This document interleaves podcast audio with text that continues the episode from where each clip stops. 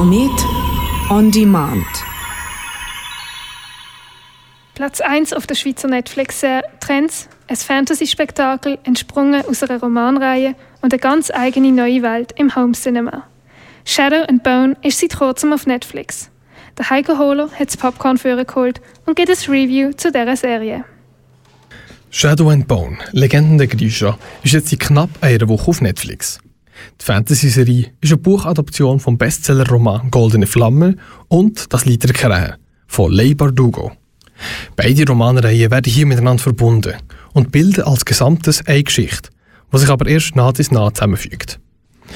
Im einen Teil der Geschichte geht es um Protagonistin Alina Starkov, eine junge Kartografin im Dienst der Armee. Zusammen mit einigen anderen Kartografen wird sie durch die sogenannte Schattenflur geschickt, was eine sehr breite, aus Dunkelheit bestehende Wand ist. Die Wand trennt das Königreich in zwei Teile. Auf der einen Seite das Königshaus und der Hauptteil der Armee. Auf der anderen Seite immer mehr sich vom König abwendende Städte und Gebiete. Während der Überfahrt wird die Truppe vom Monster angegriffen. Und als Talina verletzt wird, stellt sich heraus, dass sie ganz spezielle Fähigkeiten hat.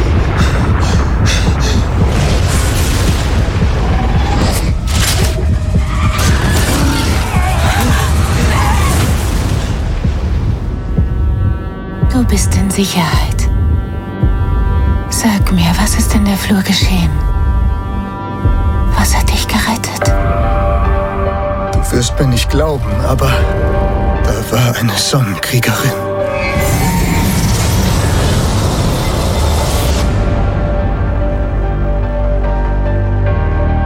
Ist das wahr? Kannst du das Licht beschwören?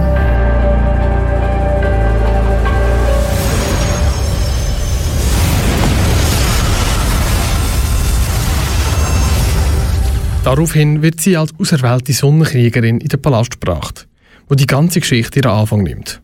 Parallel dazu machen sich drei Kriminelle mit ganz speziellen Fähigkeiten auf, Dalina Starkov zu entführen. Die Bande ist als die Krähe bekannt und sind die Hauptfiguren aus dem Roman Das Lied Krähen. Die bilden der andere Teil von der Geschichte, wo man als Zuschauer erzählt bekommt. Die Belohnung ist eine Million Kroge. Bring sie mir, Alina Starkov. Eine Gefangene? Ganz Ravka ist das. Bist du und ich. Die Schattenflut zerstört haben.